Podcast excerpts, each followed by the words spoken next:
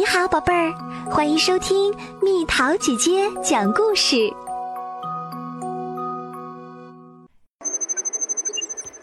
博士的紧急任务。博士出门去买东西，然后开着他的小黄车贝西，急匆匆地赶回实验室。没时间可浪费了，他喃喃自语。博士简直是心急火燎。说起来，贝西可不是一辆普通的车。博士对它进行了几项特殊的改造，其中有一个超声速行驶按钮，按下它可以让贝西以超声速行驶。博士正要按下那个按钮，突然看见一个人站在路边向他招手。是麦克耶茨，他的路虎抛锚啦。你好，麦克说：“能让我搭个车吗？”“可以，可以，可以。”博士着急地说：“不过你得麻利点儿，我要尽快赶回实验室去。”天哪，听上去有很重要的任务。麦克说着跳进了车里。博士点点头：“没错。”说着。车子呼啸着在路上行驶起来。你在做某种实验吗？麦克问。可以这么说吧。博士嘟囔了一句。博士又想伸手去按那个超声速行驶按钮，突然又看见一个人站在路边，真不消停。是利慈肖，他刚从图书馆里出来。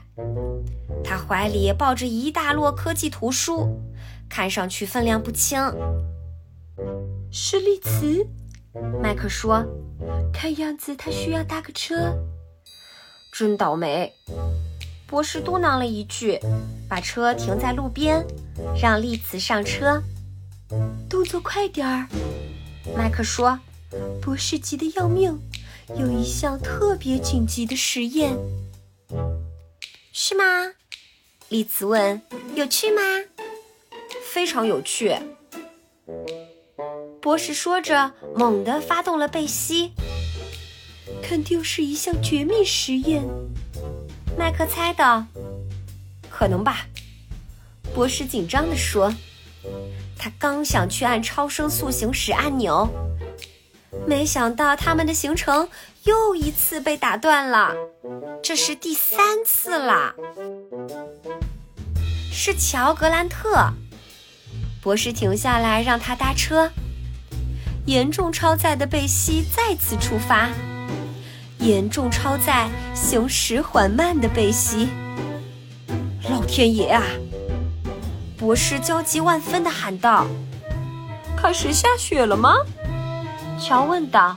“是啊。”麦克回答。真奇怪。大夏天的，竟然下起雪来。丽茨纳闷地说：“我觉得情况越来越糟糕了。”乔说：“确实如此。”一眨眼的功夫，他们就行驶在暴风雪中了。接着，没有任何预兆，贝西突然往一边滑去，掉进了沟里。“哦不！”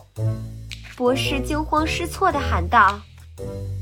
就在他们忙着把贝西推回路面时，天边突然出现一排身影。“哎呀！”丽兹喊了起来，“那是冰战士！”怪不得会下雪呢。”麦克说。这时，冰战士举起他们的声波分裂器，朝雪坡上开火，引发了大雪崩。快！博士喊道：“大家都回到车里！”积雪排山倒海般冲下来，眼看就要把他们吞没。就在这危急时刻，博士按了一下超声速行驶按钮，贝西猛地冲向前，崩塌的雪把他们从沟里掀了上来。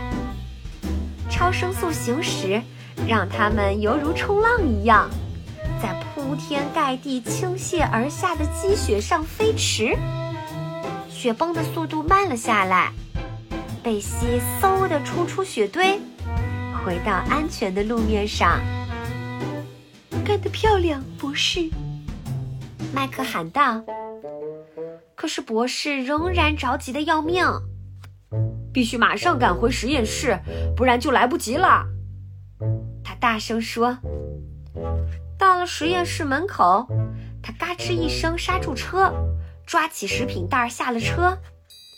其他人兴奋地跟在后面，不知道接下来会目睹什么激动人心的场景。进了实验室，大家围拢在一起等待着。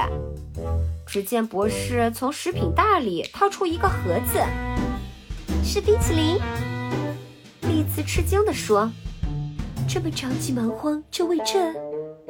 麦克问。博士掀开盒盖儿，糟糕！他垂头丧气地叫道：“化掉啦！”麦克、利茨和乔都看着博士。你的意思是，这就是那件紧急的事儿？乔大笑着说。博士气呼呼地瞪着冰淇淋。我现在需要一个冰战士，他在哪儿呢？他怒吼道。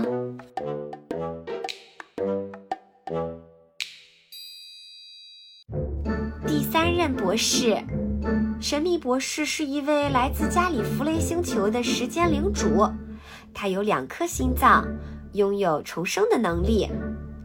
今天的故事是关于第三任博士的，他是神秘博士的第二次重生。他有一头浓密的白发，而且十分精明世故。利茨肖、麦克耶茨。和助手乔格兰特是他的三个伙伴儿，贝西是他最喜欢的古董汽车。